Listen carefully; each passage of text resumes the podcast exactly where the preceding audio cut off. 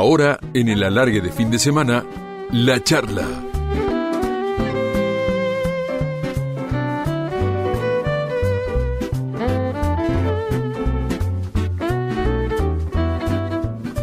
Y en la noche profunda de Radio La Red vamos a charlar con Carlos Belloso, un tipo querible y un actor grandioso, grandioso, que ocupa un lugar de privilegio en la escena nacional, lugar que se ganó, ¿eh?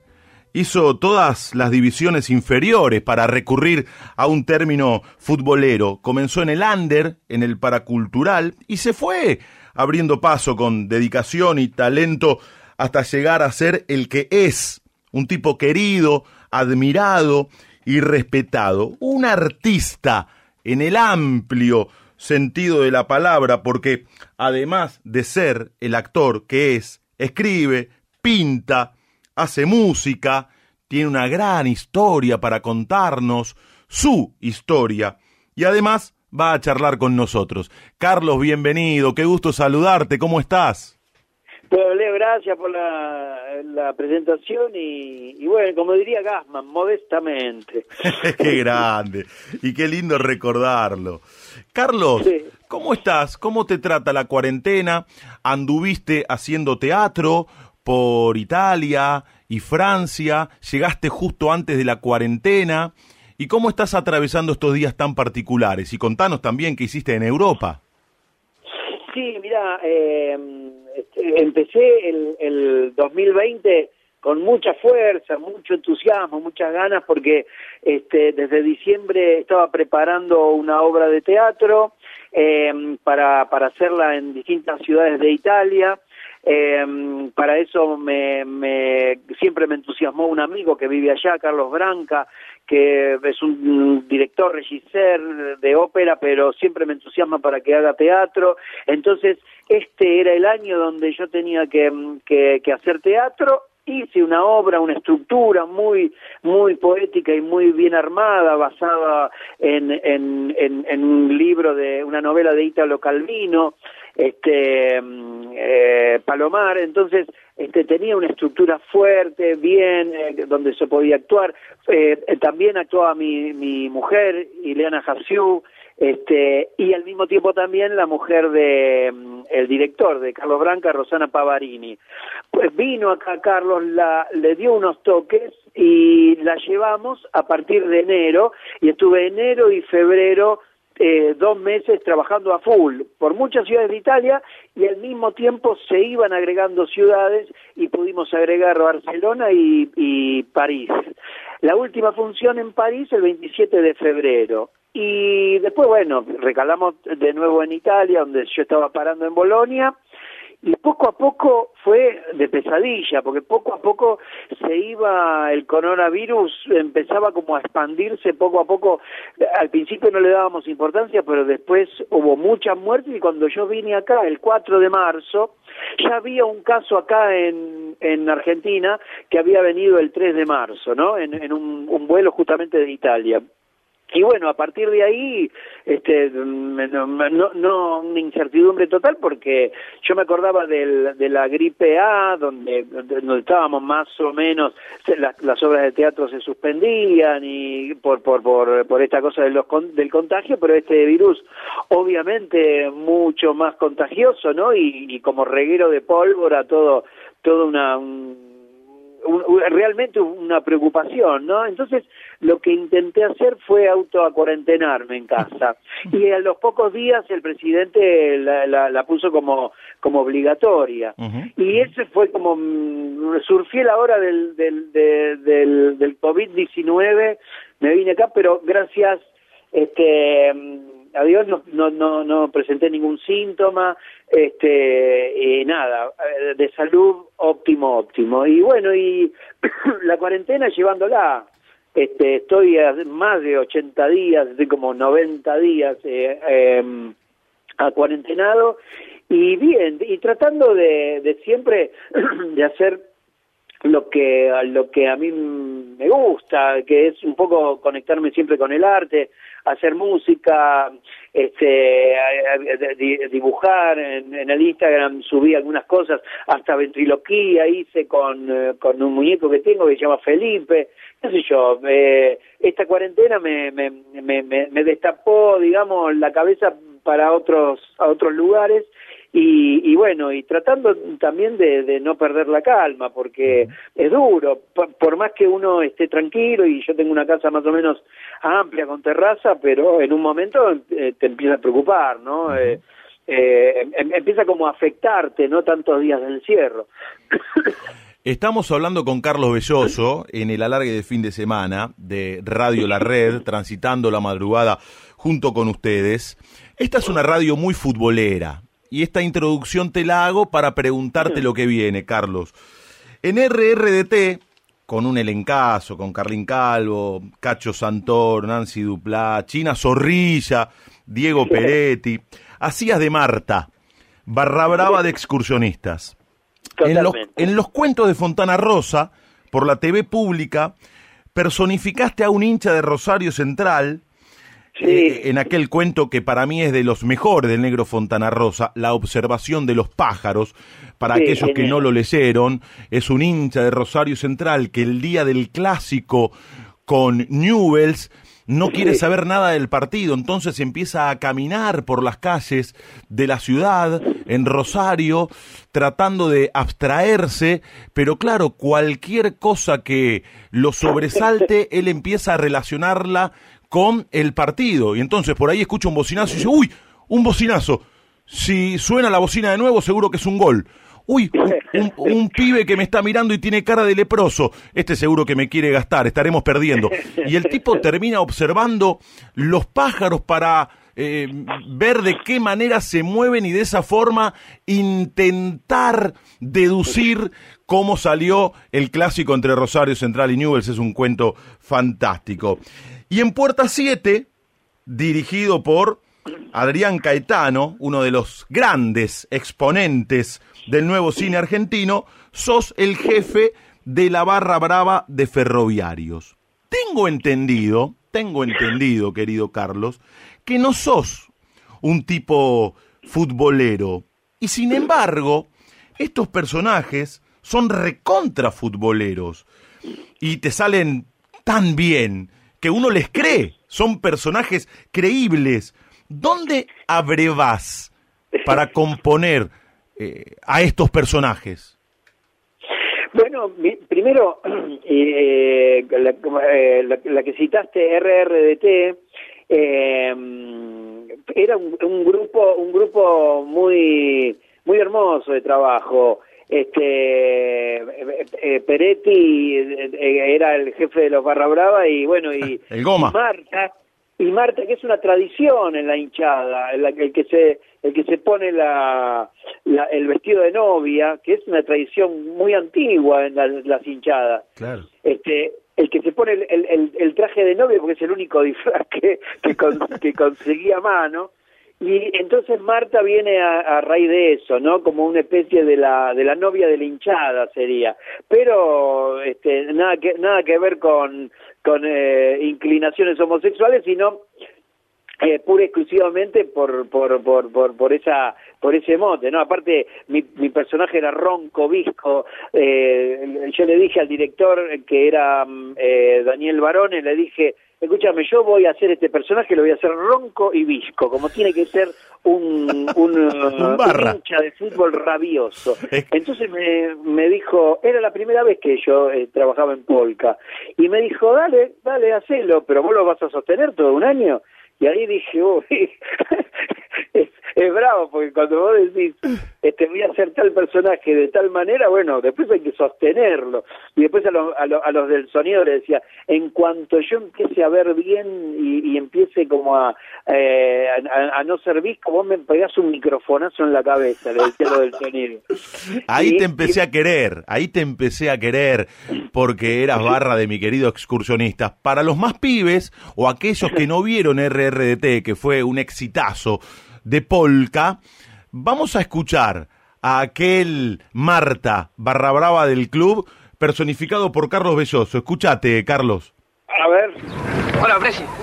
¿Qué haces, Tuquito? ¿Cómo andás? ¿Bien? Y más, ¿cómo quiere que andamos? ¿No era que le iba a salir al tagarna ese? Sí, querido, pero bueno, pero antes de rajarlo tengo que conseguir a otro. Y consígalo, ¿no se da cuenta que esto así no va más? O si no, vamos nosotros y hablamos con esos pechos fríos de los jugadores. No, no, está bien, está bien, está bien. Mira, Tuquito, eh, escúchame, yo soy el presidente del club, yo voy a solucionar el problema, ¿está? Pero mire que le queda poco tiempo, ¿eh?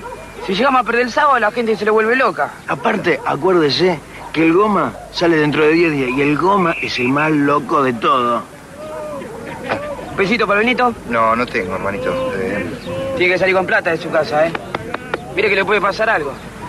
Ahí escuchábamos a Cacho Santoro, que hacía de presidente de excursionistas, Erasmo Olivera, que Erasmo hacía de, Olivera. de Tuco, otro barra brava, y Carlos Belloso en La piel de Marta, el barra brava de excursionistas, que tan bien describías recién, Carlos. Bueno, te voy a te voy a dar una noticia.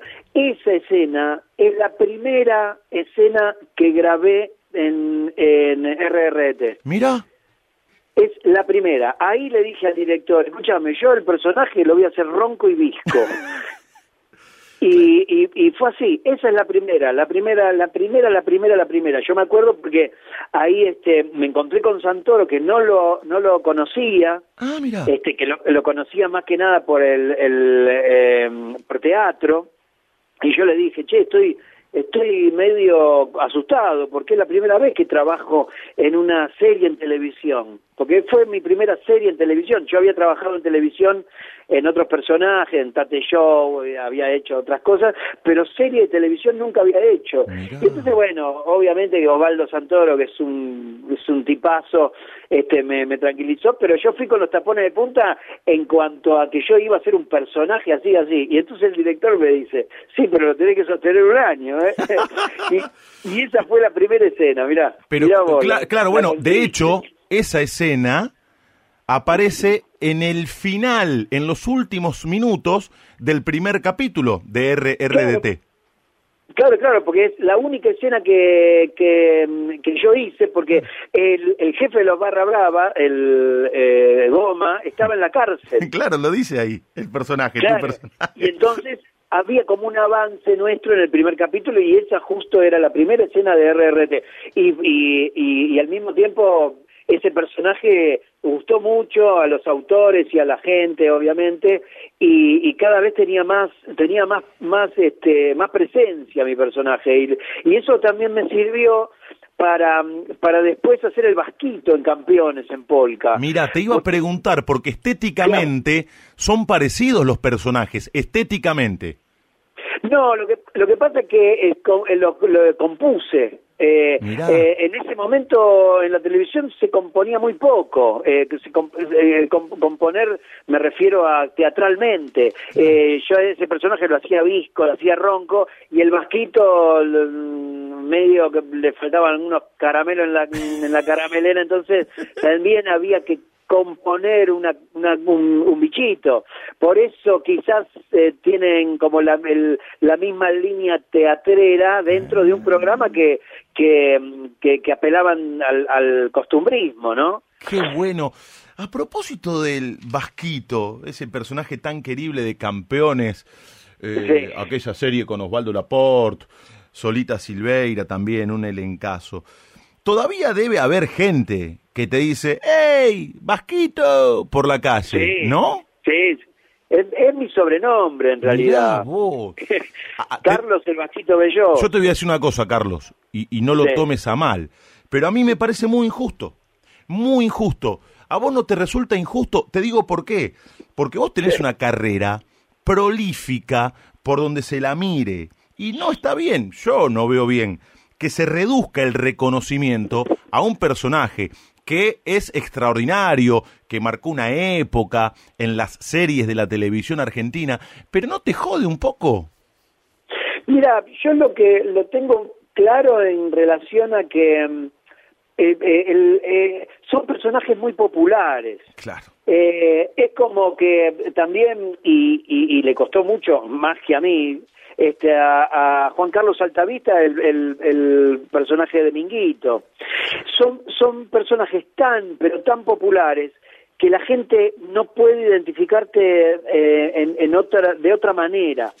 Entonces, en la, en la trayectoria que yo quería hacer dentro de la, de la televisión o de la actuación o del cine, a mí me costó, digamos, tocar eh, oír hacia, hacia los puntos de interpretación donde sea creíble mi personaje sin que me sin, sin eh, llevarme al, a la composición de esos personajes tan eh, digamos más grotescos que, que qué sé yo que, que por ejemplo un personaje que, que, que hice en una película con Lucrecia Martel la niña santa que era un doctor eh, prestigioso de una comunidad entonces tenía que distanciarlo de alguna manera, pero vos sabés que eh, al principio me costó mucho porque me ofrecían más del Vasquito, me ofrecían más de esos personajes.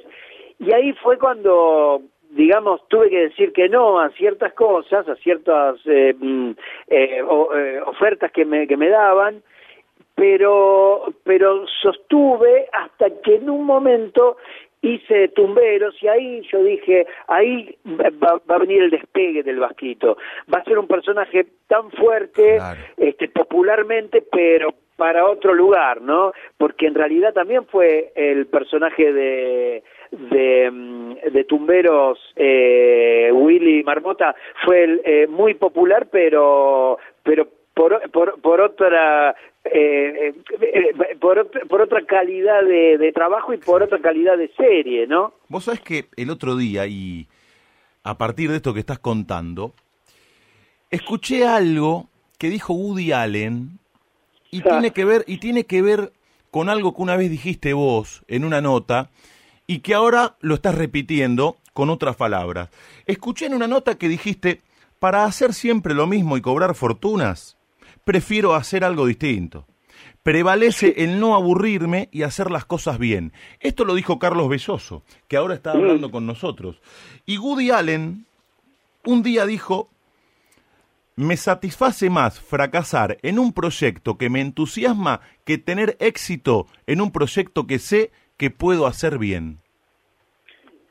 Y sí, sí, porque eh, pasa algo de hay, hay, hay opciones, digamos, a mí me, me divierte más hacer eh, distintos personajes o distintas formas o formatos, porque ya mi naturaleza es ir por varios lugares. Por ejemplo, este, no sé, hice escenografía, dibujé, pinté, después hice música, escribo. Eh, eh, eh, mi, mi, mi, mi pulsión es de, es de no aburrirme y siempre hacer cosas diferentes. Y con respecto a la composición de personajes, me pasa lo mismo, ir por otros lugares.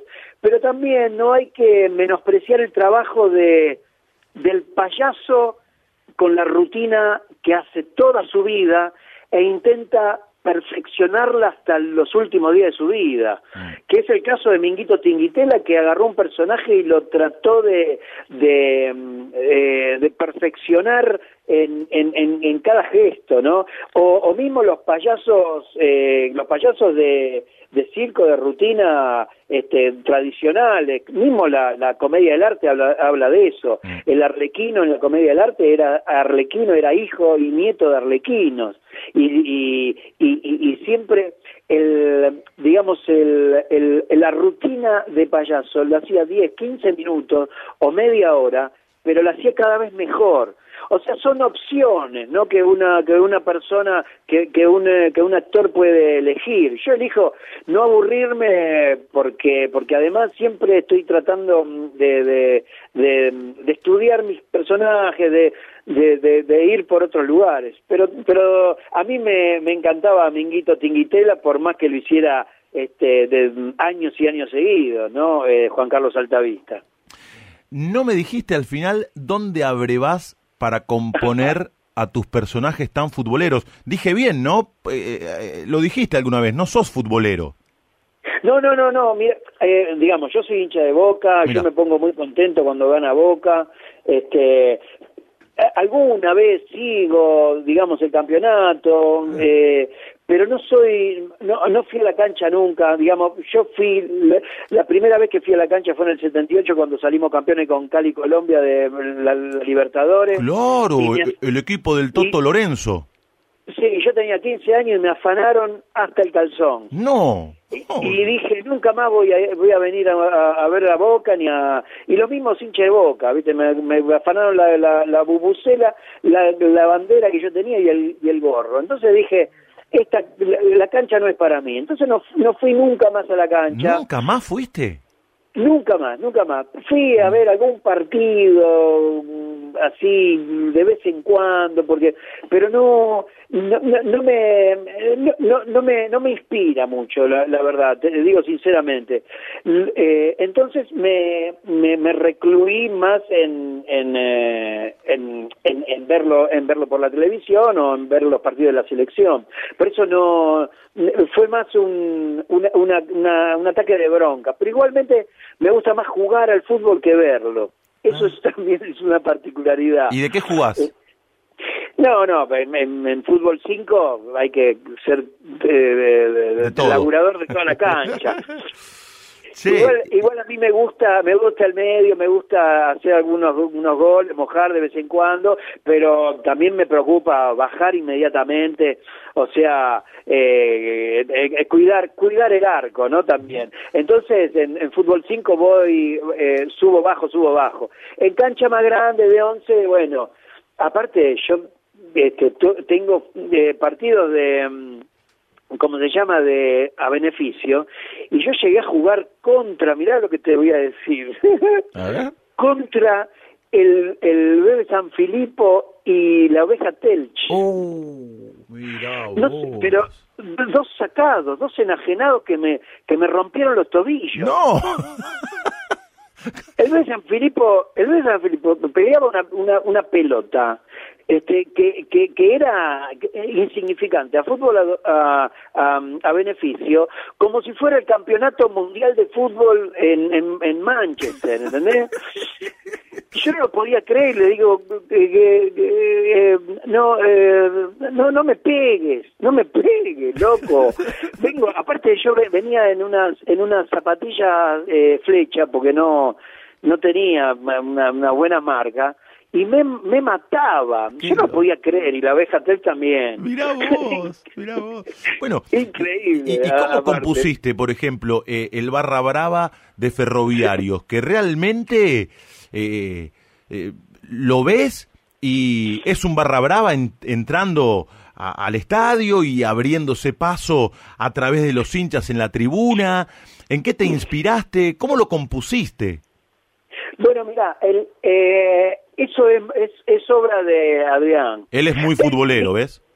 Él es muy Oh. futbolero y, y en esta y en esta serie estaba muy comprometido eh, con, con armar, digamos, eh, algo muy creíble. Entonces, en, en ese sentido, lo que lo que hizo fue primero ver eh, que, que un barra brava este eh, no por más que sea barra brava y nosotros digamos es barra brava eh, la- el término barra brava no te inscribe en una composición de personaje maligno. Eh, ahí viene la parte mía teatral, donde menos maligno lo hagas al barra brava, supuestamente, donde tiene que, poner lo suyo, donde tiene que apurar a alguien, donde tiene que se le, eh, digamos, con, con armas non santas, cuanto más familiero es y cuanto más cuida a los pibes y cuanto más menos este, tenga que ver con la droga, es mucho más violento todo lo que haga. Entonces, con Adrián lo que lo que hicimos fue también vasos comunicantes con lo que supuestamente el programa tiene de, de entre comillas bueno, como es la policía. La policía en, eh, en Puerta 7 es más mala que los Barra Brava. De hecho, yo te- termina el, el- el capítulo, no sé si si la gente lo va a ver, no expoliamos a nadie porque quizás haya una segunda temporada, pero pero yo termino mal por por por una eh, eh, por una trampa de la policía, por por por un manejo este non santo de la policía, no de mis propios este eh, adláteres Claro. supuestamente, ¿no? Claro, claro. Entonces, lo que lo que vimos era eh, quizás un poco un poco sí de ritual futbolero, eh, la entrada a, eh, al poner las banderas, a los trapos y, la entrada del, del, jefe de, las barras bravas, yo lo, lo anoté como algo realmente de estudio antropológico y que me lo, me lo puse a investigar. Y después el, la sintonía fina fue fue Caetano, Caetano y, y al mismo tiempo me pasó el tumbero, ¿no? Yo eh, eh, me, me, me tiñe mucho sus indicaciones este, a la hora de, de, estar enfrente de la cámara. Entonces, eh, un poco un poco es eh, Adrián Caetano, eh, la sintonía fina de, de este personaje, ¿no? Vamos a ver, o vamos a conocer en Radio La Red hoy, ¿cuándo fue el momento que se te dispara la vocación por la actuación? Escucha a Carlos lo que viene. Estamos hablando con Carlos Belloso en Radio La Red. Contame una historia distinta de todas. En la charla de la largue de fin de semana, contame parte de tu historia. ¿Cuál fue el momento en que decidiste ser quien sos? Tengo entendido, Carlos, que de grande se dispara esta vocación por la actuación. Y corregime si me equivoco, creo que fue incluso después de la guerra de Malvinas. Digo, para aquellos que no lo saben, Carlos estuvo en el Teatro de Operaciones en el Atlántico Sur durante la guerra de Malvinas. ¿Digo bien? Sí, sí, eh, digamos, se me dispara, pero ya embrionariamente había como un coqueteo con, con, eh, con el asunto de la actuación. Lo que pasa que para mí fue muy dura la, eh, la guerra. En el, en el 82 para mí fue un antes y un después, digamos. Em, eh, estar estar eh, bajo presión eh, saca bueno lo estamos viendo en esta cuarentena también no eh, estar bajo una presión de vida o muerte o de cuidar la vida este, dispara cosas muy fundamentales en tu historia. Y después de la, de la guerra dije, estoy muy cerca, un, un, ser humano puede estar muy cerca de, de perder la vida, ¿no? Eh, y entonces voy a hacer lo que realmente tenga ganas de hacer. Entonces dije, ¿por qué no voy a, a, a profundizar mi, expresión artística. ¿Por qué no voy a, estudiar teatro? ¿Por qué no voy a estudiar de dibujo, pintura? ¿Por qué no voy a, hacer lo que realmente tengo ganas de hacer? Y fue así, después del 82, este, yo quedé muy, muy afectado, estuve un año sin salir de, la cama, eh, por un montón de motivos. Este, la, la, la, presión de una guerra es como continua, no es, este, bueno, ahora descansamos y mañana vamos a preparar el cañón, a ver si viene un avión.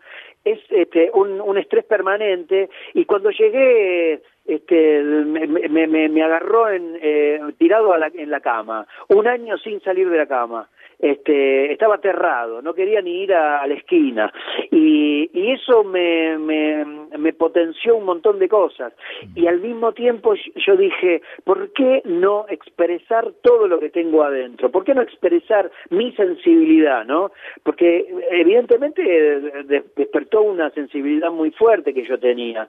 Este, y entonces poco a poco fue, fue, fui yendo para ese lado. Hice el, conservatorio, de ahí me rechazaron, me dijeron que no servía como actor, y después, como yo insistía con lo mío, fui a hacer la Escuela Municipal de Arte Dramático y ahí egresé.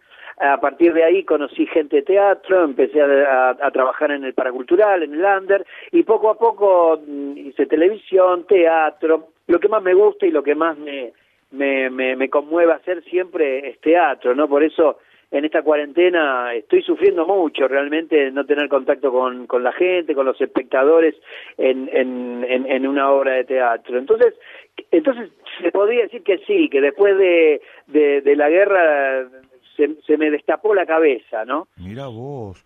Che, ¿y, ¿y qué se te pasaba por la cabeza en esos días, durante ese año? En el que, como nos contaste recién, estuviste tirado en la cama y con miedo de salir a la calle?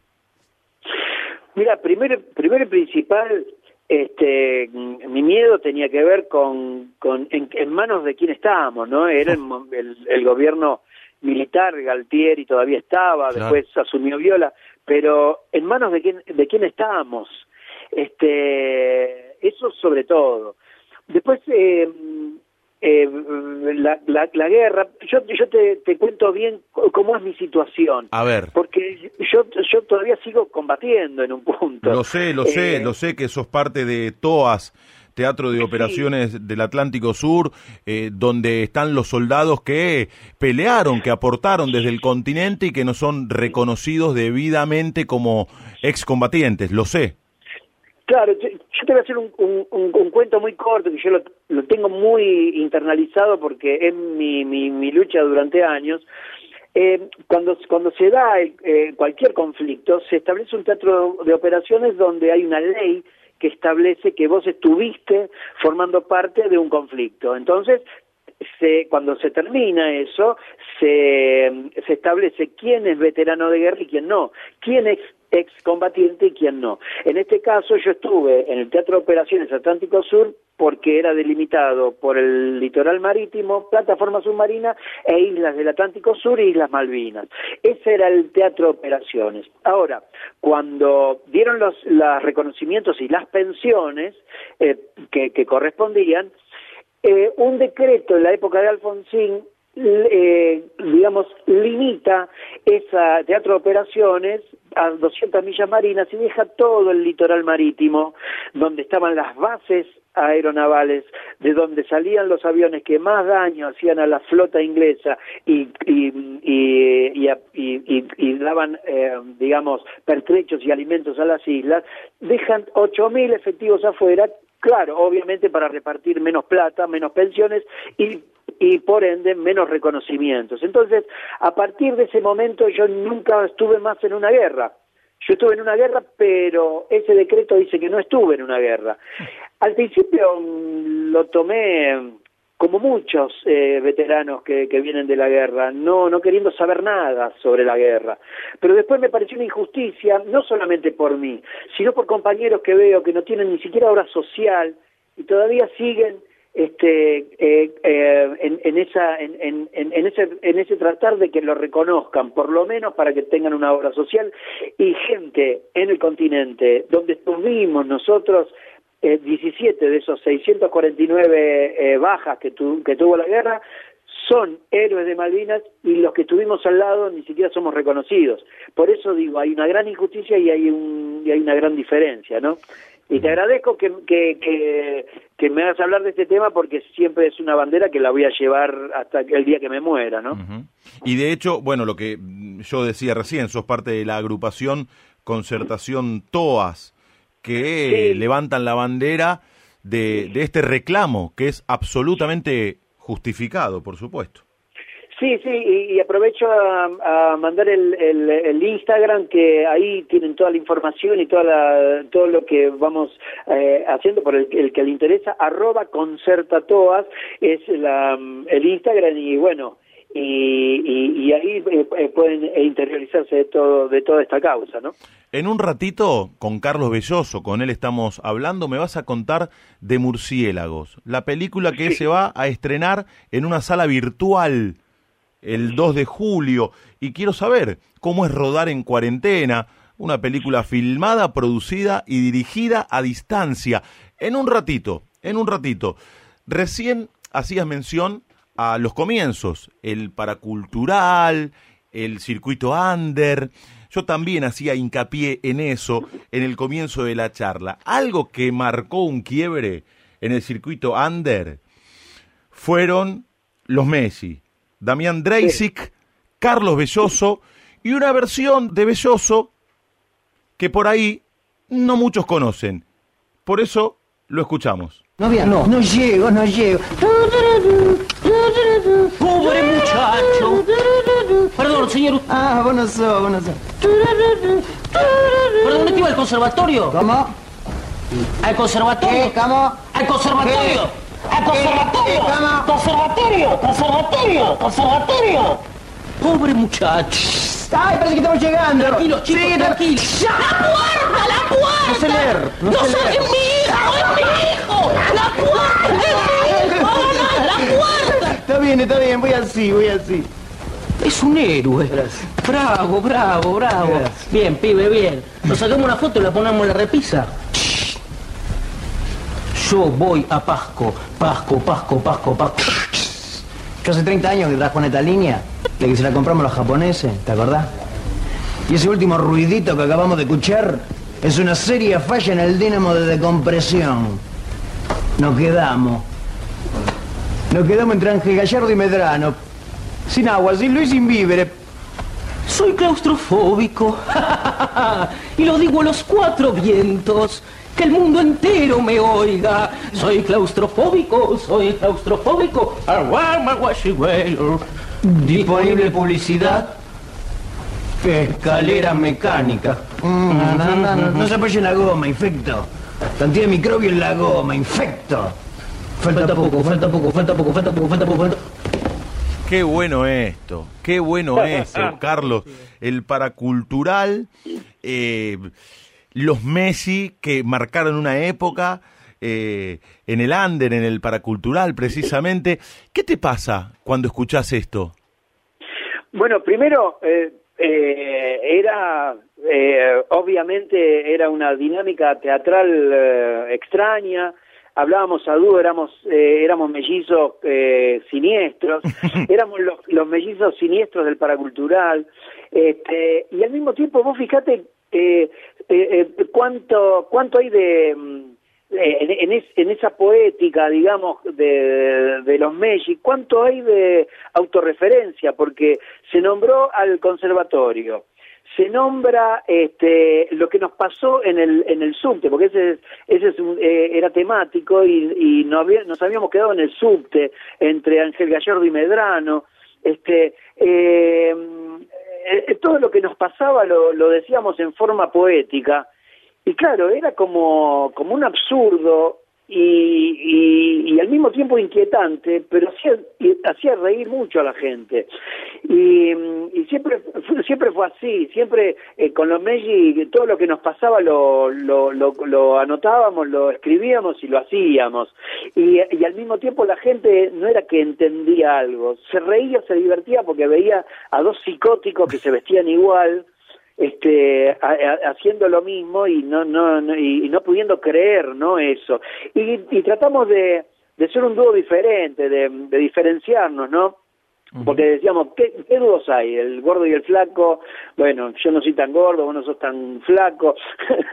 Este eh, Abbott y Costello no nos gustaba que uh, haya uno bueno y uno malo. Entonces inventamos una dinámica teatral de dúo extraña donde hablábamos al mismo tiempo, pero también nos desdoblamos en varios personajes.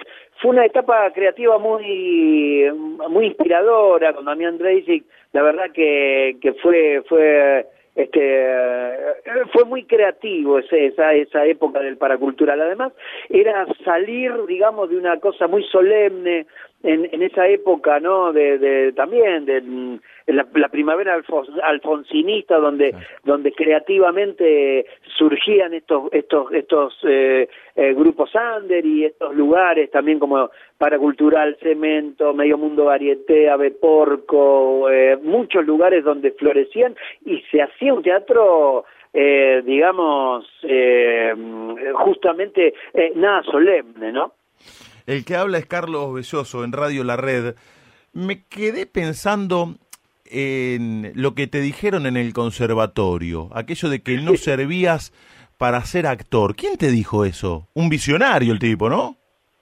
No, mira, eh, realmente eh, eh, no te voy a dar nombre, ¿no? Porque no, no, no, no, no- me gustaría, pero sí voy a hacer una clara denuncia de lo que pasó en esa época. Este, es- justamente con Damián Dreisig hicimos el examen del conservatorio.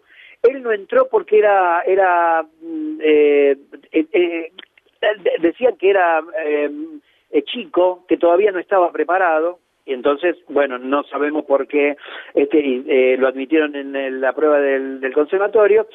Y a mí me dijeron que yo me desplazaba de una manera que no, no podía mm, físicamente llegar entonces, entonces nos dejaron afuera. Pero el, jefe de, de la de la cátedra de la de, de, esta eh, de este examen de, de, de cómo se llama Eh, examen de ingreso nos cita en su casa y nos iba a hablar específicamente por qué no entramos cada uno. Bueno, a Damián le dicen que era chico, a mí me dicen que no me desplazo, a otro le dicen esto, a otro le dicen lo otro, pero cuando termina la charla dice, yo soy, yo doy clases de teatro acá en esta casa y bueno, mm, este, si ustedes quieren eh, eh, por una mensualidad yo les doy clases de teatro. O sea, el tipo, jefe de cátedra del, del ingreso al conservatorio, este, nos llevaba a la casa para, para ser posibles alumnos y usufructuar con nosotros. Oh. En, en ese momento había un cordobés que saltó y dijo, eso me dijiste el año pasado, culiao. Y entonces, este, como que desmanteló todo ese negocio que tenía. Ese, ese, ese tipo que no es conocido, pero era un, un, un chante, un estafador.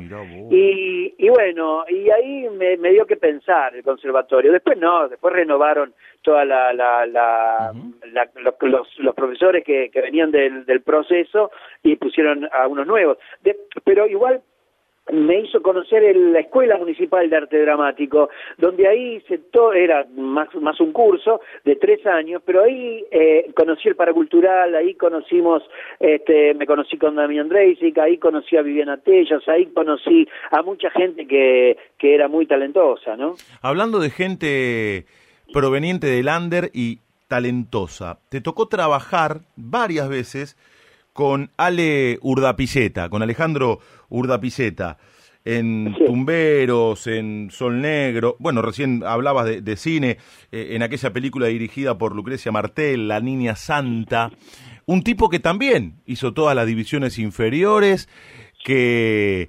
empieza crece y se abre paso a través del under y termina ocupando merecidamente un lugar de privilegio en la escena nacional. ¿Cómo era laburar con, con Ale Urdapilleta? Mira, yo, a- además de, de- de- de trabajar este, por tantos trabajos que hicimos juntos, me, po- me puedo considerar su amigo. Mira. Este, era difícil igual, porque mm, eh, era, era intempestivo, eh, tenía, tenía, digamos, días buenos y días malos, pero era tan talentoso, tan talentoso que, que, que mm, a mí me, me fascinaba trabajar con él. Este, mm, de hecho, convivimos muchas, mu- mucho tiempo en, en distintos lugares. Por ejemplo, en La Niña Santa yo conviví dos meses y medio con él en, en, en la película en Tucumán, en un hotel. Mirá. Este, eh, eh, nos veíamos todos los días. Él me enseñó a andar a caballo, él, él eh, era hijo de, de un general de caballería, entonces eh, agarrábamos eh, dos caballos del hotel y salíamos y, y se reía mucho porque yo, claro, no andaba muy bien a caballo y poco a poco me iba enseñando cómo andar a caballo. Este, tengo muchos recuerdos de, de-. Alejandro, pero lo que más, digamos, me impactó siempre, siempre, desde el primer día que lo, que lo vi en el paracultural, fue el, el talento, pero todo lo que daba en, en un escenario. Él daba todo, él daba todo. Él eh, no, no ahorraba eh, ni- ninguna gota de transpiración, ¿no? Y yo lo descubrí en un rincón diciendo, este es mi lugar. El under, eh, el paracultural, este es mi lugar. Entonces lo, lo abracé y le dije, claro que sí, este es tu lugar. Y un día me, me dijo, ¿a vos te parece que yo pueda mm, de hacer personajes y hablar mm, de, de la droga como hablo? Y yo le digo, ¿y si vos no podés? Que estuviste en, el- en, en, en, en el infierno de la droga, él, él fue fue, fue un adicto este, a la droga dura en, en, en Europa, en España.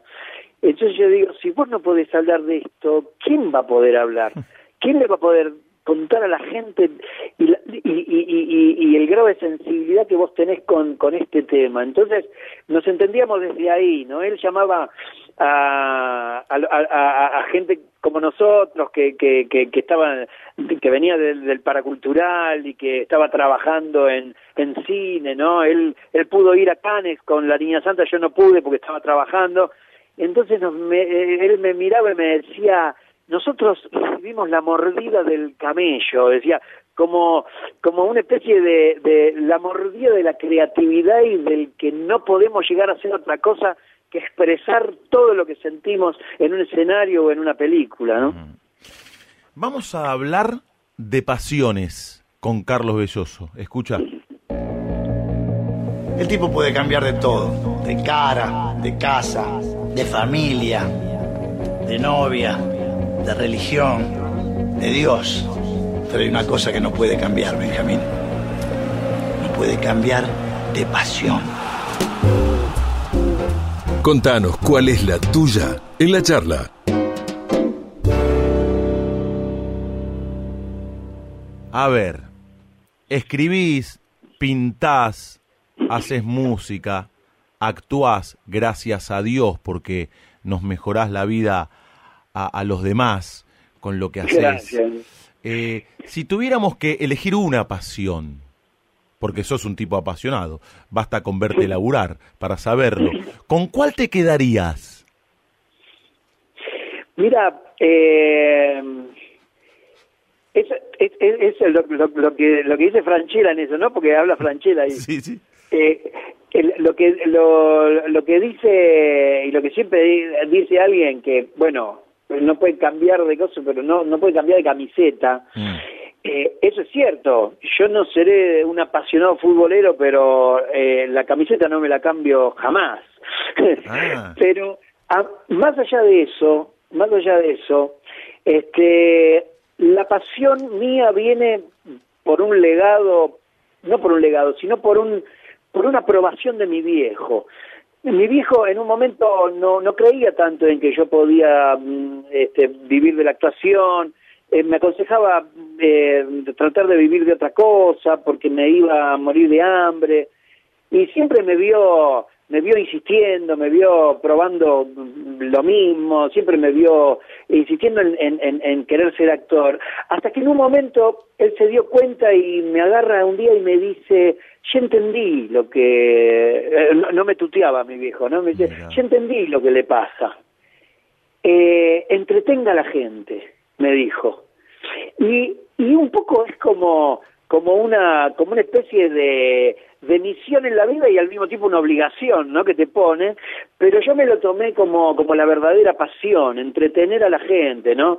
Este, yo no puedo, no puedo dejar de, de, de, de, de, de- hacerlo porque, porque realmente para mí es, es- es esa mezcla, es esa mezcla de obligación y al mismo tiempo de, de misión en la vida, ¿no? No sé si describe un poco la pasión eso, pero es un poco la mezcla de esas dos cosas. Está muy bueno, muy bueno, muy linda historia, además con tu viejo y cómo Sí. de una u otra manera empezaste a recorrer un camino que vos elegiste más allá de ese contexto y cómo tu viejo con el tiempo entendió que realmente esa era tu vocación y tu misión en el mundo, ¿no? Vaya y, y haga reír. Sí, Carlos, hubo un personaje que a mí me turbaba mucho. De los tantos psicóticos que personificaste, estoy hablando, estoy poniendo énfasis en el psicótico de Sol Negro, ¿eh? aquella Sí. serie con Rodrigo de la Serna, con Ale Urdapilleta. Eh, ganaste el Martín Fierro a mejor actor de reparto, de hecho, por Sol Negro. Sí. Aquel psicótico que que yo, no conducía. lo, que, que yo no lo acepté. Ah, ¿por qué? Mira, esa, esa historia, esa historia, no sé, te corté en lo que ibas a decir, pero... No, no, pero hablaba que del personaje, ¿no? Que era el psicótico que conducía el programa de radio del neuropsiquiátrico, el personaje que vos encarnabas. Sí, te- hablo del personaje y después te hablo puntualmente de, ese Martín Fierro. Es un personaje muy querido para mí porque mm, porque eh, más que nada porque la locura se dio en mi familia y, y yo la conocí muy de cerca. Y, y la locura, digamos, eh, para mí es algo es, es algo eh, maldito y sagrado al mismo tiempo. Maldito porque es, eh, es realmente eh, la, la, la, locura es es, es algo eh, eh, es, es algo des- desquiciante digamos no la describe con las mismas palabras pero real- realmente eh, es algo que no se puede creer no te lleva a otro mundo realmente.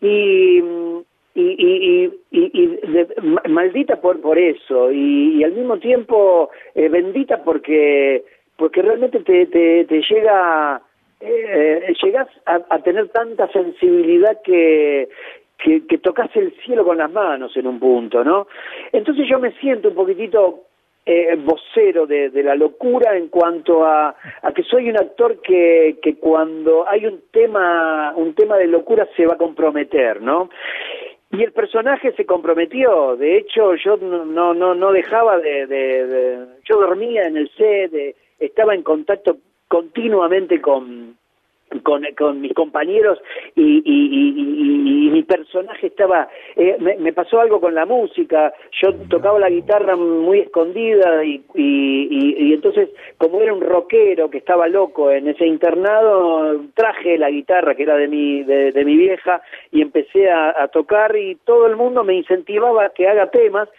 y hice un espectáculo de 11 canciones y después a partir de ahí no paré de componer temas musicales. O sea que hay como una como una, una especie de que me comí el personaje en un punto, ¿no? Qué grande. Yo te quiero agradecer porque nos estás abriendo el corazón y estamos conociendo a otro Carlos Belloso y la gente seguramente lo está agradeciendo también y lo está disfrutando. Eh, me quedaron dos frases muy fuertes que acabas de decir. Una, la locura es algo maldito y sagrado a la vez. Y lo digo y un escalofrío me recorre el cuerpo, porque yo también coqueteé con la locura desde eh, algunas eh, vinculaciones familiares. O sea que también la, la vi o la viví de cerca. Y cuando contabas eso, me llegó de manera muy especial. Y la otra, la otra frase, me siento vocero de la locura. La Sí. pucha, fuerte. Las dos, las dos Sí, porque siempre porque yo siempre pensé que, que un actor o un artista, en este caso que escribe, que hace músico, que compone este un personaje o compone una- una- un, un tema musical, este mm, es un vocero de algo. Y con la locura eh, eh, tengo una relación eh, eh, estrecha y, y sé que no es joda. Sé que la locura no es el loquito que, que, que se fuma un porrito.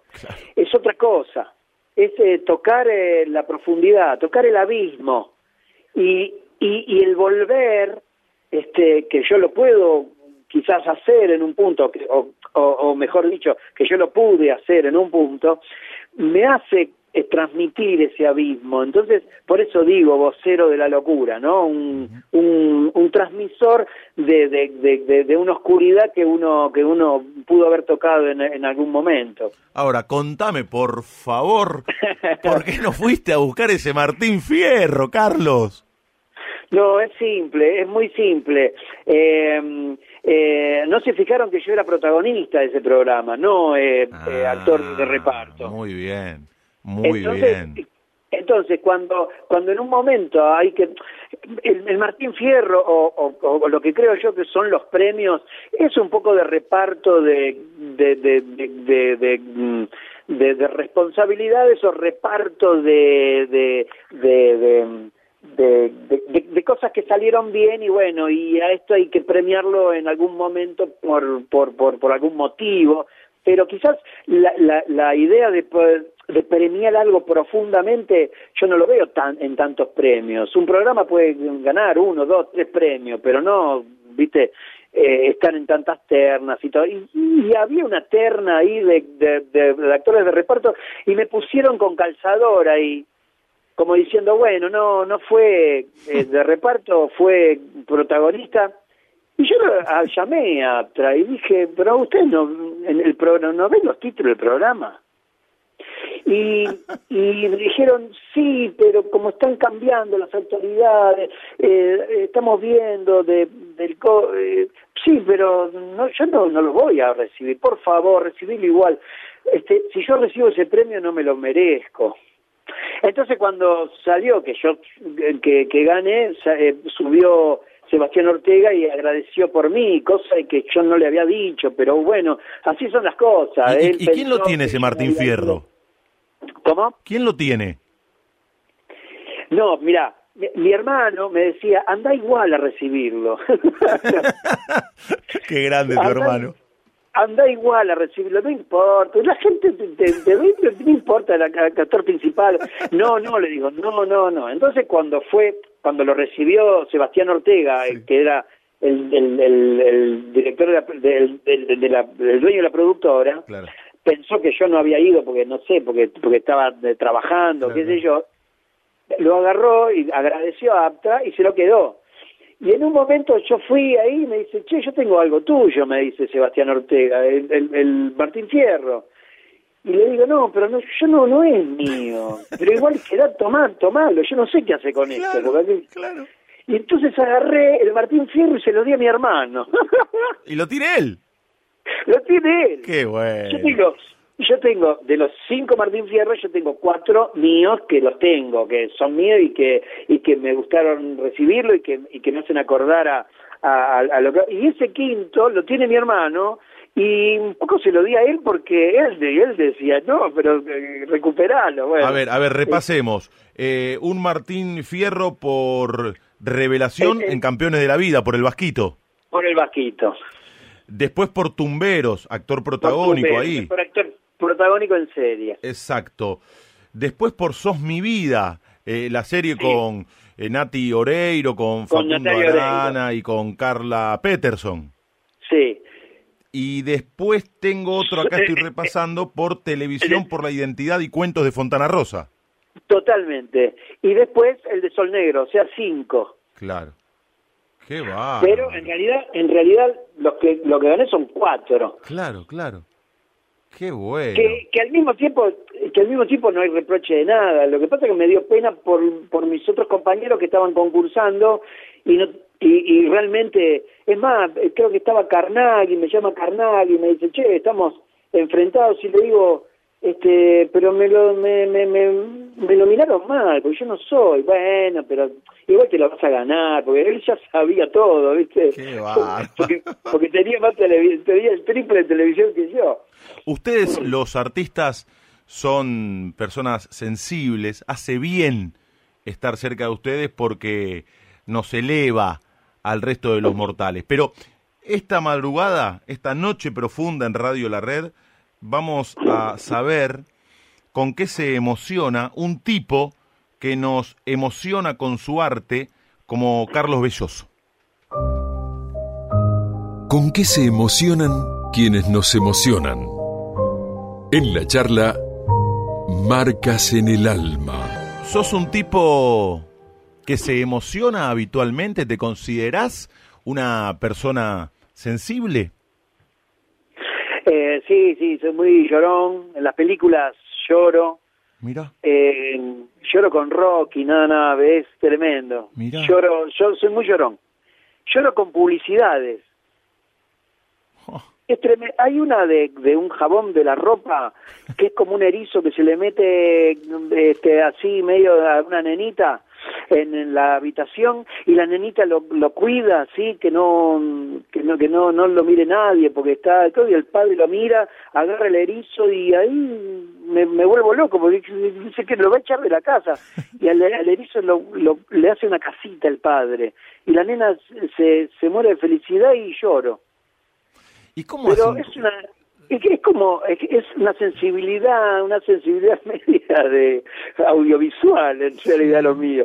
Pero de- después bueno obviamente cuando nacieron mis hijos es algo tan emocionante que llorase mismo de- cuando recuerdo el, el eh, no sé el conflicto mm, de las islas y mis compañeros y la lucha que estamos llevando a cabo me sensibilizo y, y me muerdo la lengua en los programas de televisión y no ponerme a llorar por la injusticia que estamos pasando, eh, eso también me, me sensibiliza, ¿no?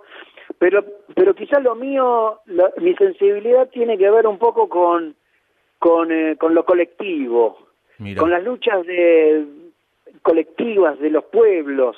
Mira. Me sensibiliza mucho esa lucha. Yo no eh, eh, lloro inmediatamente y sistemáticamente este cuando cuando por ejemplo eh, pasan en eh, un documental la muerte de Vita Mirá. no no solamente no solamente no solamente por mi madre que mi madre eh, era muy este peronista de Vita sino que mm, eh, me sensibilizo con con la gente este eh, eh, con la gente que que que, que, que que, que es sensible también. Y entonces empatizo con eso y lloro como como si realmente este es- esa esa causa me me me, me, me toca no y, y, y, la, y la causa de, la, de, de los pueblos en general y la causa de, de la de, de la gente me, me, me conmueve y me y me hace me hace me hace llorar y empatizar no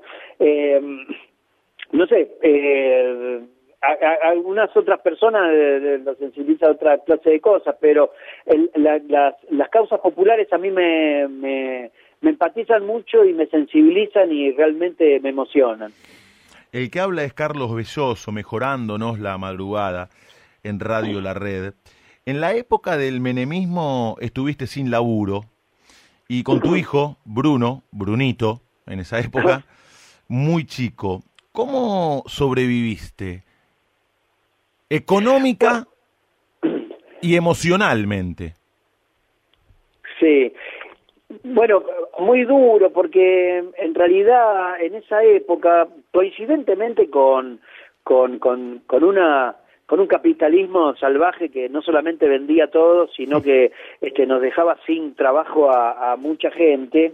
Este, en esa época igualmente yo había decidido eh, vivir de, de, mi, de mi oficio, de, de, de ser actor, pero al mismo tiempo este tratando de no claudicar en esa en en en, en mi en mi oficio o sea no no no trabajé de otra cosa Ah, mira. Eh, tra- traté de, de insistir en que en que lo mío era la actuación y, evidentemente quizá eh, mm, eh, escribir algunos guiones y intenté quizás este cualquier otra alternativa pero que tenga que ver con el arte. Entonces en esos momentos donde realmente había que procurar pañales para un para para mi hijo recién nacido que tenía muy pocos meses tenía qué sé yo cinco seis meses este porque yo tengo dos hijos Bruno y Romina y pero Bruno estaba muy muy muy chico entonces había que procurarle no solamente pañales sino alimentos todos los días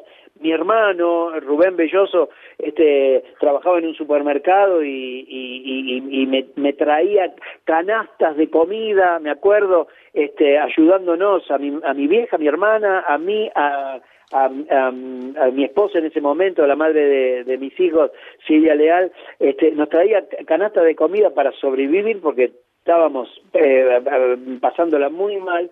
En ese momento se me ocurrió pintar un cuadro para una para un concurso de pintura que organizaba eh, Multimedios América. Ah, mira, nuestro grupo.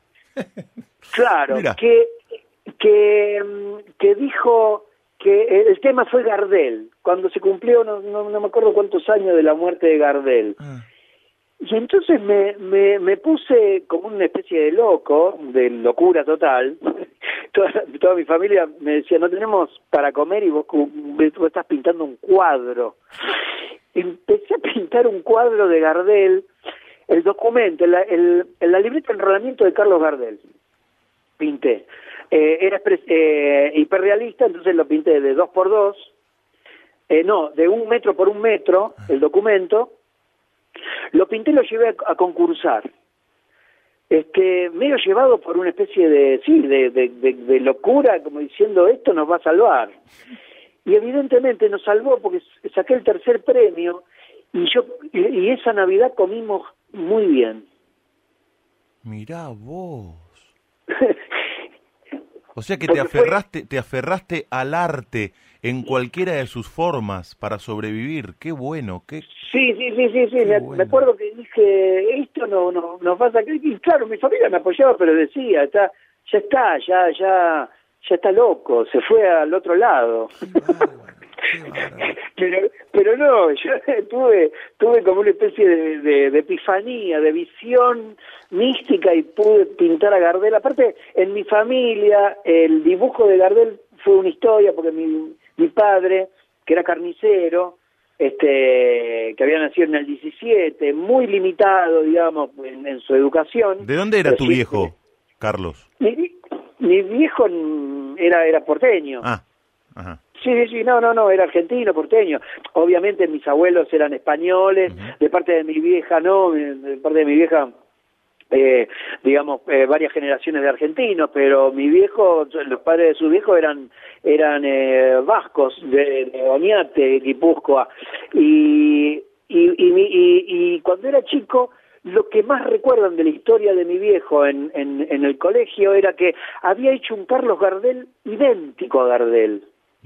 Entonces, para mí, la, esa, esa visión mística que tuve del de, de, premio de pintura tenía que ver con el Gardel de mi viejo también. Era como una comunicación que yo tenía con, con mi viejo desde el más allá. Al mismo tiempo la tuve cuando nació mi hijo, Bruno, que cuando nació yo fui al mercado, este Dorrego Minorista, que quedaba enfrente de Somisa, en Belgrano y Piedras, y que después este que falleció mi viejo hicieron todo una, una venta de eso y ahora son playas de estacionamiento. Y fui a don, donde tenía el, el, el, puesto mi viejo miré hacia el techo y dije eh, papá sos abuelo tu nieto se llama Bruno porque tenía como una conexión con oh. eh, con el cielo. Y ese cuadro de Gardel tuvo como la misma conexión con, con mi viejo. Una locura si uno se la, se la pone a pensar, pero un artista necesita, necesita de excusas para expresarse, y mi excusa es eso, la comunicación con mi padre, por ejemplo. Un artista necesita de excusas para expresarte. Qué bueno. Sí. Qué bueno. Yo anoto todo, ¿eh? Qué bueno. Estamos hablando con Carlos Belloso. Hablaste de Felipe, haces ventriloquía y Felipe es tu querido compañero muñeco que vamos a escuchar a través de la creatividad y del ingenio y de la voz, claro, de Carlos Belloso. Escuche. No, no. Sí. ¿Y por qué no salgo hijo? ¿Qué tenés la soy de plástico? Que no me contagio. ¿Querés que te tome la fiebre? Dale. Ah. Ah. No. Ah. Ah. No.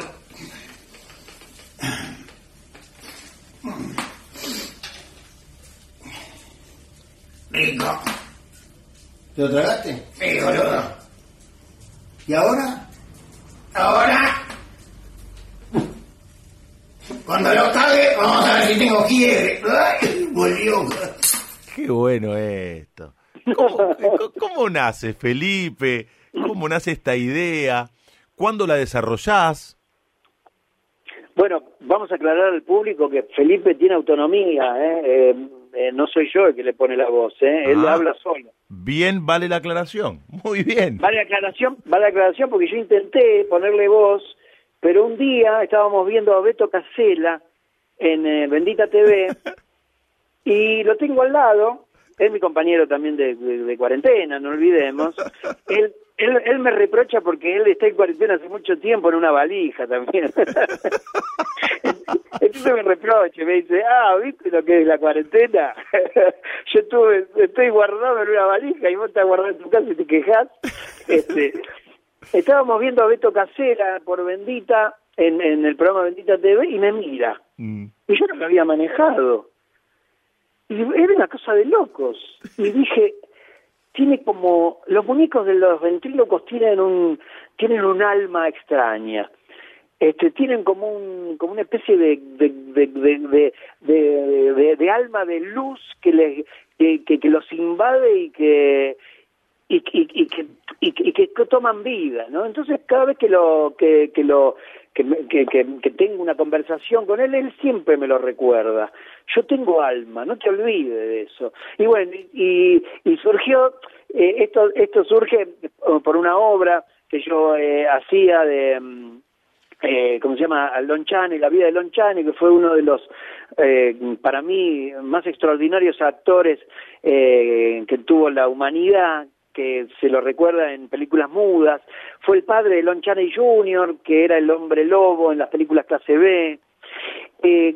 Realmente un genio. Los aconsejo a la gente que está escuchando, a los oyentes, que pongan Lon Chaney, películas de Lon Chaney, cine mudo, y van a hacerse una panzada de actuación. Entonces yo hacía la, la vida de Lon Chaney y para la obra eh, hice hacer un, mandé a construir un muñeco. Y mi hija Romina le puso Felipe de nombre. Y a partir de ahí este, tenemos una relación bárbara. Así que estamos hablando con Carlos Belloso. Así que fuiste alumno de Fede del IH. Sí, eso fue muy, muy, muy lindo, fue muy lindo. Eh, en, la Escuela Municipal de Arte Dramático, yo eh, tenía una materia que era esgrima y, y, mm, eh, violencia en escena. Este, que es una materia muy muy linda porque bueno porque eh, el esgrima a mí me gusta me gustó siempre y, y violencia en escena, que te enseñan cómo tener una pelea en el escenario, cómo, cómo, cómo usar la violencia y cómo manejar la violencia arriba en el escenario. Y, y bueno, en, en la cátedra tenía a, mm, Alberto Martínez, que era el, eh, ¿cómo se llama?, el jefe de, cátedra, que era un, un- un excelente profesor, y este como asistente estaba Federico Delía y era era bárbaro porque él daba acrobacia no y, con él tuvimos todos todos este obviamente porque éramos muy contemporáneos a él todos tuvimos una onda muy especial con Federico él mismo. Federico es un es un capo realmente es una excelente persona este amigo de sus amigos pero al mismo tiempo eh, em- con una empatía con, con la gente increíble y me la tomé en serio a, la- a las clases de acrobacia y, y entonces eh, fui muy muy muy buen alumno de Federico Delía. Entonces digo di- le dije yo bueno la media luna la hago el rol el yo lo que quiero hacer es el flip flap este que eso es para mí es lo soñado.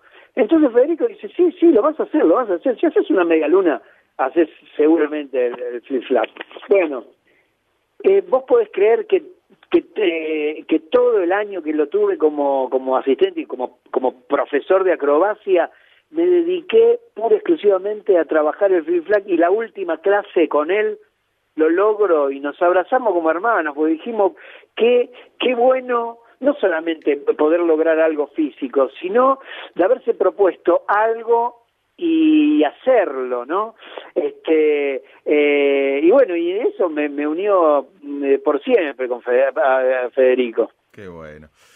Bueno, se viene más, murciélagos. te cuento una te cuento una cosa. Sí, a ver, lo que quieras. cuando cuando cuando estaba haciendo tumberos a mí me me, me nominan eh, en Martín Fierro eh, contra Federico Elía que hacía simuladores Uh, claro. Y entonces yo estaba en campaña abierta para que le den el el el, eh, el Martín Fierro a Federico Elía me acuerdo me acuerdo me acuerdo que me hizo una nota eh, Ginsburg y yo le dije, este, yo acá lo único que quiero es que gane el Martín Fierro Federico de Liga, porque él fue mi profesor de acrobacia. Yo no puedo saltar arriba de él. No le puedo ganar al profesor. Y, le- y cuando me dio el, cuando me el premio, lo primero que dije, este, este premio se lo merece Federico de Liga. Qué grande. No hay tipos como vos, eh.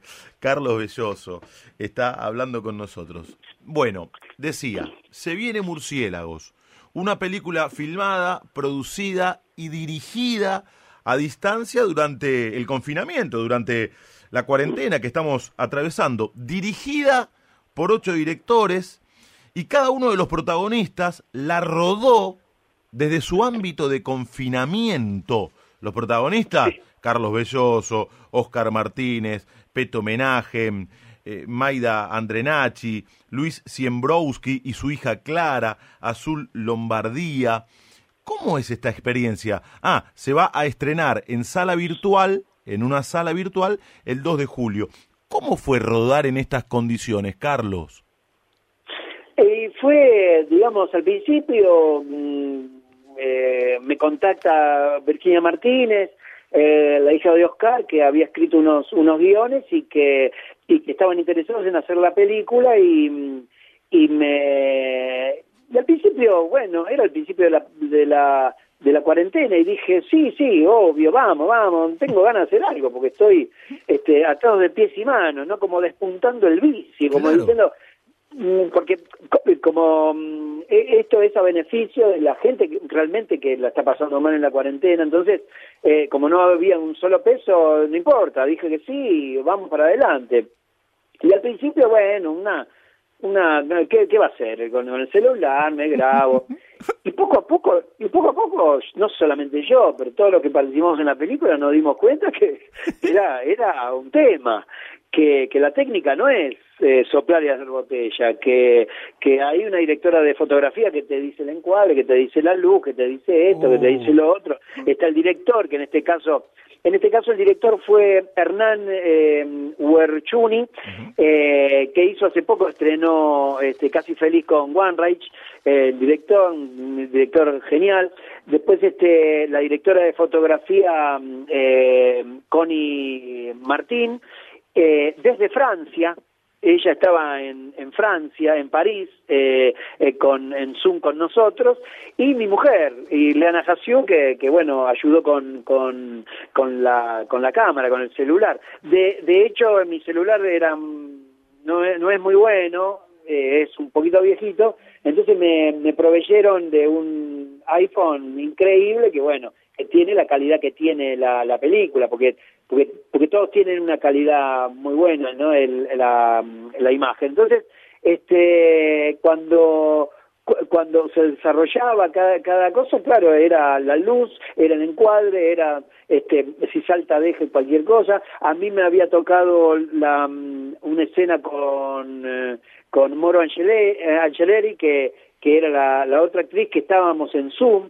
había, eh, grabamos en Zoom, eh, supervisada por Hernán, el director, Hernán eh, Huarchuni, y, y después la- las, las, las tomas mías las hacía eh, Eliana, mi mujer, con, con, el, con, con el iPhone. Entonces, ahí más o menos la historia este, se iba como capturando a través de las, de las grabaciones. Las historias, obviamente, que hablan de, de la cuarentena. Eh, gente que está sola, gente que, que se está comunicando con alguien, gente que está con alguien, como es el caso de Simbroski la hija. Eh, bueno, en este caso, eh, mi, mi historia tiene que ver con el desacato, con el no cumplir la cuarentena y en un momento pensar en romperlo. Entonces, este, poco a poco se iba, se iba dando la historia. Pero, pero fue realmente una experiencia mm, hermosa. Si te pones a pensar, este, mm, fue una de las mejores cosas que, que me pasaron en la cuarentena, ¿no? Porque, por- porque trabajé eh, y al mismo tiempo aprendí mucho. Che, y, y- y se estrena en una sala virtual. ¿De qué manera la gente la va a poder ver? ¿Dónde? Eh, no, yo creo que eso, eso no lo tengo bien claro. Ah. Yo creo que va a haber un link que o, o, o seguramente debe debe estar en una plataforma. Lo que pasa que en una plataforma streaming no la anunciaron todavía. No sé si está anunciado en alguna plataforma específica. Igual falta, Pero- es el 2 de julio, tengo entendido. Claro, pero yo creo que, que, que se está haciendo eso en eh, eh, por Cinear o por, por, por un link que, que el estreno será, te, te, te, te abrimos el link, ¿no? Te lo abrimos y, lo- y lo podés ver. Eso eso te lo debo, no no no lo tengo bien claro. Estamos hablando con Carlos Belloso. Por su historia, por lo que nos cuenta, creo que la pregunta que viene puede servir como un gran disparador para la respuesta de Carlos Belloso. Si la propuesta te alarma. ¿Y vos? ¿A quién le ganaste? ¿A quién le ganó Carlos Belloso? Eh, le gané el, el- el Martín Fierro a Federico Delí. no, Muy bien. no, no. Eso, eso, eso fue simbólico y además, bueno. eh, eh, eh, eh, simulador estuvo el, el Martín Fierro de Oro, que eh, Tumbero no lo tuvo, así que en ese, en eso no. No, vos sabés que eh, últimamente estoy, estoy escuchando mucho conferencias y reportajes a Borges.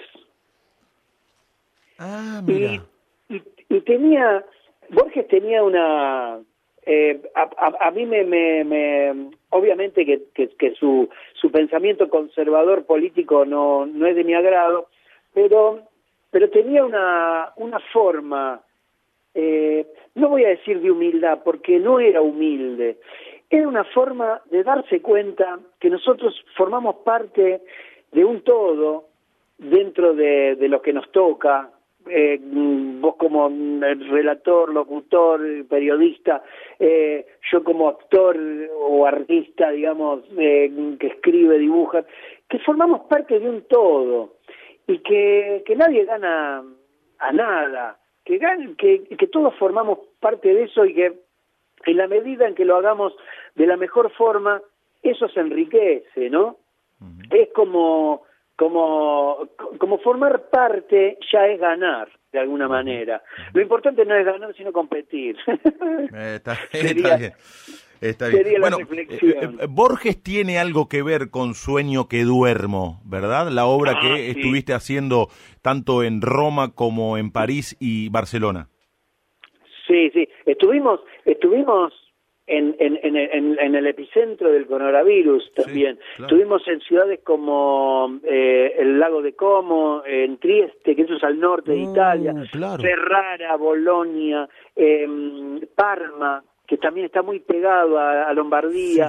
Después, lo más al sur que hicimos fue Roma, que fue tocar el cielo con las manos, hacer una función en Roma, en la ciudad, en la ciudad eterna. Eh, y después eh, Barcelona y después la última función fue París, que también, ¿no? París, bueno, me tocó un- un- unos días en París este mm, tremendo porque llovía y hacía un viento catastrófico y, y pero igualmente hacer una, una función en París fue fue algo que me lo me lo quería me lo me lo debía no este y fue el espectáculo es un homenaje en un punto a a Italo Calvino por un lado porque porque siempre cuando voy a un lugar ya sea a empezar eh, a, hacer televisión o teatro o hacer algo en, en otro lugar siempre voy eh, eh, voy eh, voy humildemente digamos. Humildemente en la mejor en, en, en, el en, en- el mejor significado de la de la de, de la palabra humildad. Como diciendo acá eh, hay alguien que estuvo antes que yo y que mm, y que y que neces- necesita que yo respete esa tradición y al mismo tiempo que vea que, mm, que yo rindo homenaje. Eso siempre se me, me- desde que entro a la casa de alguien o hasta, qué sé yo, hasta que trabajo en un teatro de, de, de, no sé, de, de Bursaco, me, me, me pasa lo mismo. Eh, siempre rindo homenaje al lugar porque me da la posibilidad de expresarme.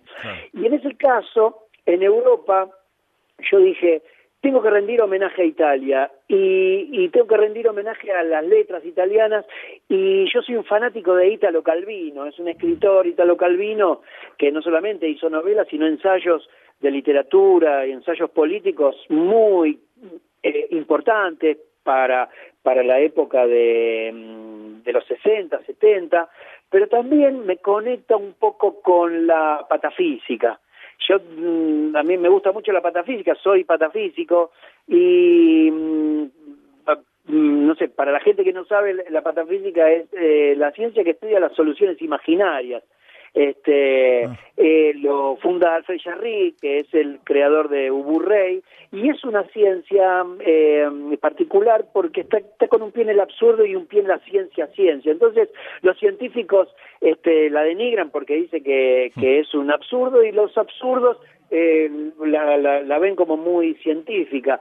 Pero Ítalo Calvino formó parte de la ULIPO, que fue un- una rama de la patafísica que mm, se establecía como retos y desafíos dentro de la literatura. Y a mí siempre me entusiasmó el tema de, de, de la patafísica, la literatura y Ítalo, Cal- e Ítalo Calvino como, parte integrante de ese, de ese universo este, eh, absurdo científico, ¿no? Entonces dije, es un homenaje eh, por ese lado y por el otro lado de Borges, que es más que nada es, es un escritor que gusta mucho en, en, en Europa, entonces un poco también mostrarle Borges a los europeos, ¿no? Desde la mirada argentina.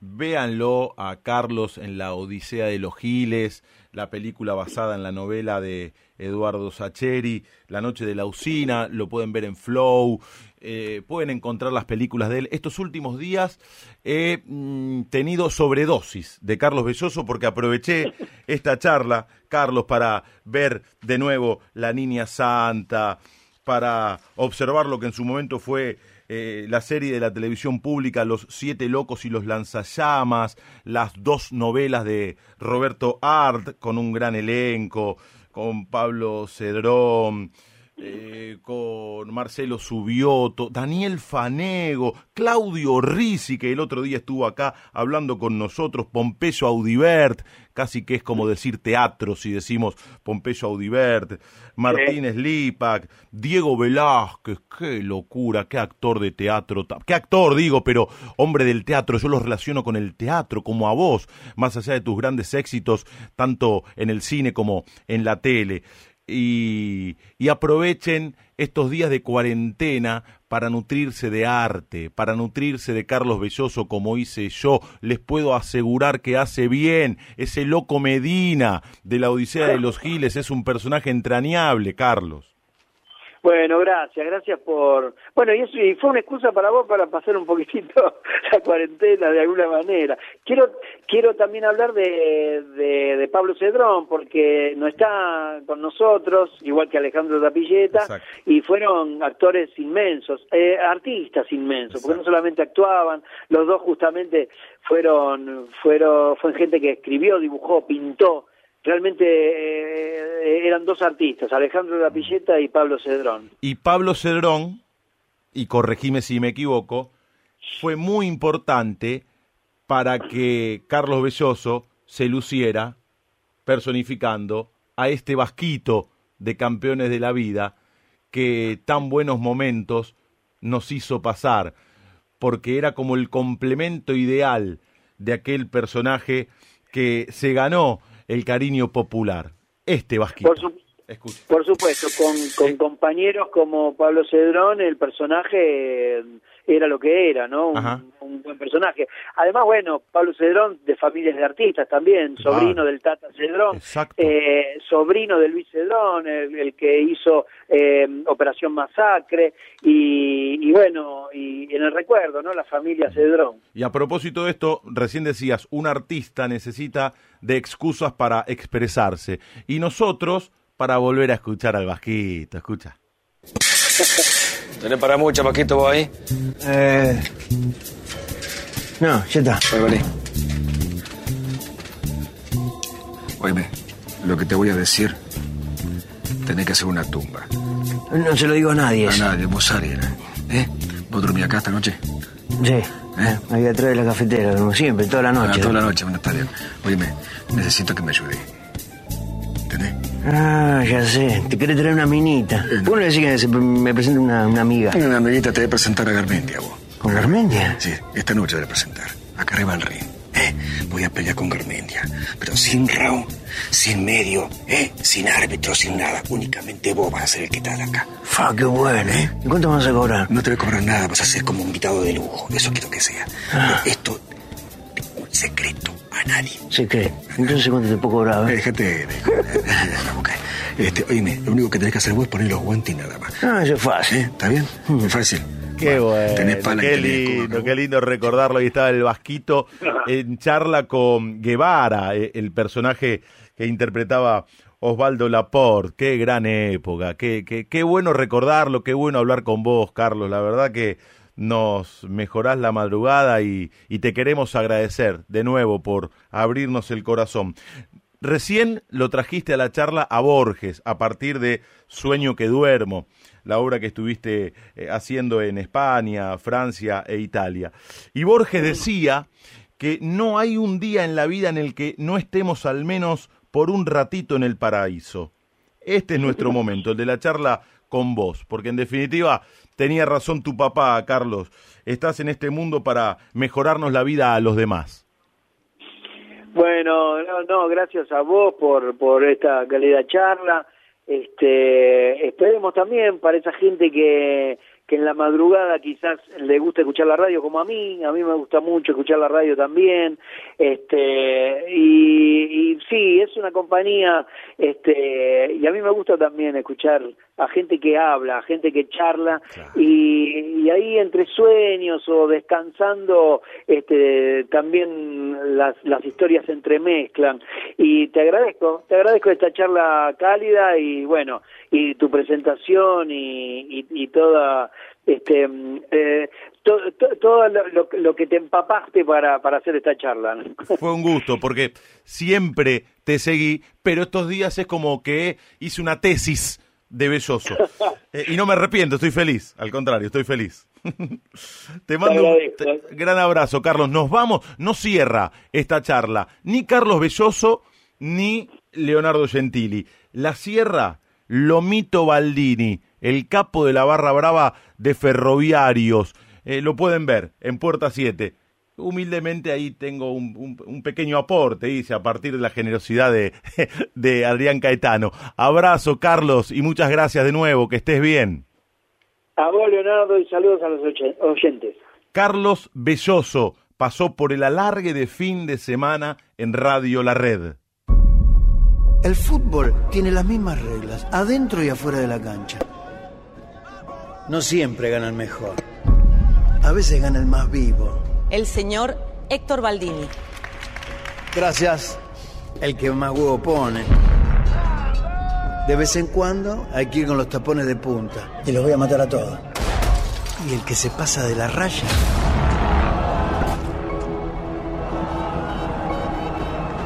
queda inmediatamente fuera de juego. Este club necesita un jefe. Una jefa, querrás decir. Guillermo cambió al jefe de seguridad. Metió una mina de su confianza.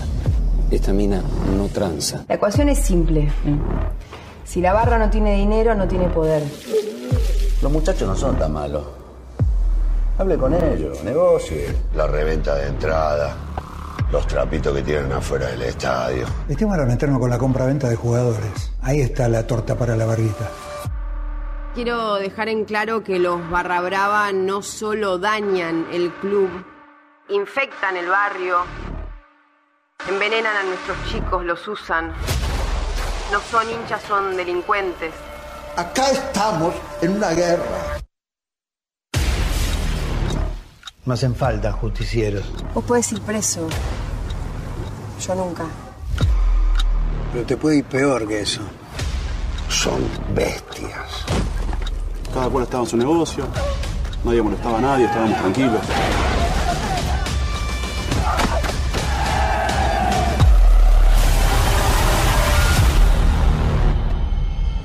Mirá cómo se puso la girada. Ni que fuéramos terroristas.